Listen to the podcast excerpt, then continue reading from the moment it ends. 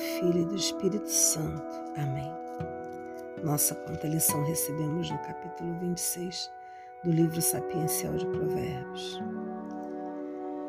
O autor bate veementemente, né, nos detalhando quais são os atos do insensato. E ainda no versículo 12, né, ele ressalta: Você já viu alguém que se considera sábio? Pode-se esperar mais do insensato do que dele, porque chegou a um nível de insensatez completo e total. Porque o sábio, ele verdadeiramente, ele não se rotula, ele não se intitula sábio. Então, é, é, é muito forte, né, os ensinamentos. Traz sobre o preguiçoso, né, o, o detalhamento de algumas das nossas atitudes que nós estamos podendo ter achando que é só né, é uma atitude, né, um cansaço, na realidade não é, é uma preguiça. Traz sobre a parte do fingimento, sobre fazer, né, falar uma palavra dura com alguém e dizer foi só brincadeira, quando na realidade foi maldade. O versículo 20 é algo muito forte para trazer um ensinamento para a gente. Sem lenha o fogo se apaga, sem difamador acaba a briga. Então, se há uma contenda dentro de casa, né? por isso que nós temos aquela, aquela é, um provérbio, né? sem ser da palavra corriqueiro, não colocar a lenha no fogo. É justamente isso já está, já não está dentro do que nós gostaríamos que fosse. E ao invés de nos calarmos e tentarmos apaziguar, não, ficamos colocando mais lenha na fogueira. E é claro, se não difama, acaba a briga. Porque, como diz logo no versículo seguinte, carvão para as brasas e lenha para o fogo é o briguento para atiçar a briga. Então, se você não faz uma coisa nem outra, se você não bota lenha no fogo, não bota o carvão em brasa, o briguento ele não vai conseguir. Não vai conseguir. E traz sobre a parte do ódio, né? Porque uma coisa vai levando a outra. Então diz, né, quem odeia disfarça com a boca, mas por dentro tá ruindo, né? Tá ruminando, tá mastigando aquilo. Então acaba abrindo um buraco dentro de si e não se percebe, porque cai nele mesmo. Ele acha que está fazendo buraco para o outro, mas não está. Ele pode estar fazendo também, mas está fazendo para ele primeiro. E fecha né, com esse versículo. A língua mentirosa odeia a quem ela mesma fere, e a boca que elogia provoca a ruína. Que na realidade a língua mentirosa não está elogiando, ela está dentro desse processo de, de mascarar. Porque no fundo ela odeia quem ela fere de todas as formas. Temos que ter cuidado com o que falamos, muito cuidado porque tem alguns elogios que são disfarçados de maldade. Ah, Luciana, mas eu não faço isso. Eu também não faço. De forma consciente, não fazemos. Alguns fazem, outros não. Mas o nosso inconsciente pode nos pegar. E pegando os capítulos anteriores, se não tivermos com caráter muito alinhado a Deus, a gente pode acabar utilizando, entre aspas, um falso elogio que parece um elogio, mas na realidade acaba ferindo muito mais do que qualquer outra palavra. Na realidade, ferindo muito mais do que o nosso próprio silêncio. Sem difamar, sem briga, sem precisar finalizar. Ah, era só uma brincadeira, foi só brincadeira. Então vamos para o capítulo 27? Vamos lá. Não se glorie do amanhã porque você não sabe o que o dia de hoje vai gerar. Que um estranho elogie você e não sua própria boca e seja um desconhecido e não seus próprios lábios. A pedra é pesada e a areia é uma carga, mas a cólera do estúpido pesa mais do que as duas. O furor é cruel e a ira é impetuosa, mas quem pode resistir diante do ciúme? É melhor uma repressão aberta do que um amor encoberto. O tapa do amigo é leal, mas o beijo do inimigo é mentiroso.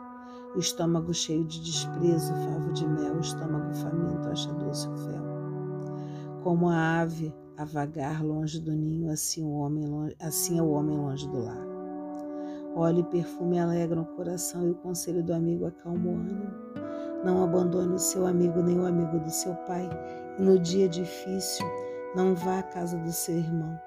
Vale mais o vizinho perto do que o irmão longe. Meu filho, tenha juízo e alegre o meu coração, e eu poderei responder a quem me ultraja.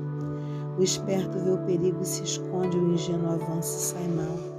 Tome a roupa de quem, tornou, quem o tornou fiador de um desconhecido e ficou empenhado como um estrangeiro. Acordar o vizinho para lhe dizer bom dia é o mesmo que amaldiçoá-lo. Goteira pingando em dia de chuva é mulher briguenta, e mulher briguenta são coisas iguais. Querer segurá-la é como segurar o vento ou pegar o óleo com a mão. O ferro se afia com o ferro e a pessoa se afia com a presença do seu próximo. Quem cuida de sua figueira comerá de seus figos, e quem respeita o patrão será honrado. O rosto se reflete na água e o homem se reflete em sua consciência. Morte e abismo são insaciáveis da mesma forma que a ambição humana. A prata é provada na fornalha e o ouro no forno, e o homem na boca de quem o elogia. Mesmo que você soque o imbecil no pilão, a estupidez não se separa dele. Observe bem o aspecto de suas ovelhas e preste atenção em seus rebanhos, porque a riqueza não dura para sempre, nem fortuna passa de geração em geração. Corte o capim, e quando ele brotar, ajunte o feno dos montes. Dessa forma, as ovelhas lhe darão roupa e os cabritos darão para você comprar um campo. As cabras darão leite para alimentar você, sua família e suas empregadas. Que as palavras da Sagrada Escritura perdoem os nossos pecados e nos conduz à vida eterna. Amém.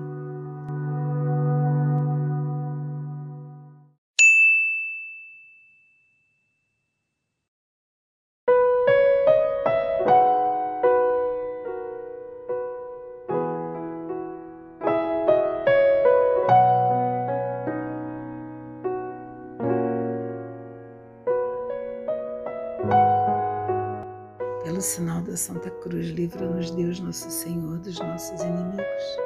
Em nome do Pai, do Filho e do Espírito Santo. Amém. Vinde, Espírito Santo, enchei os corações dos vossos fiéis e acendei neles o fogo do vosso amor. Enviai o vosso Espírito, tudo será criado e renovareis a face da terra. Oremos. Ó Deus que instruíste os corações dos vossos fiéis com a luz do Espírito Santo, fazei que apreciemos corretamente todas as coisas segundo o mesmo Espírito e gozemos sempre de Sua consolação por Cristo Senhor nosso. Amém. Vamos nos fechar os olhos agora e entrarmos em um só pensamento. Às vezes Deus prepara o dia do milagre. E às vezes nesse dia a gente não está pronto, ou nem está lá, porque desanimou. Nós precisamos ser indesistíveis. Nós precisamos ser fortes, ser corajosos e confiar que a última palavra é de Deus.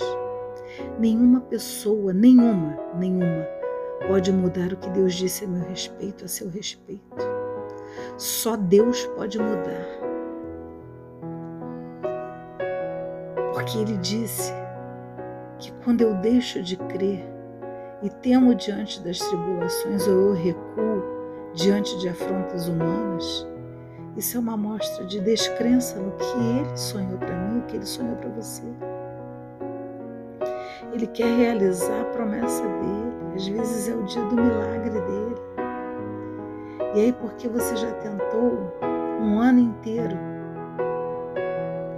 você acha que ela não vai chegar. O dia do milagre, gente, está sempre pronto. Só que a gente precisa estar tá pronto também para desfrutar dele. Mas um ano, meu Senhor, dois anos, três anos,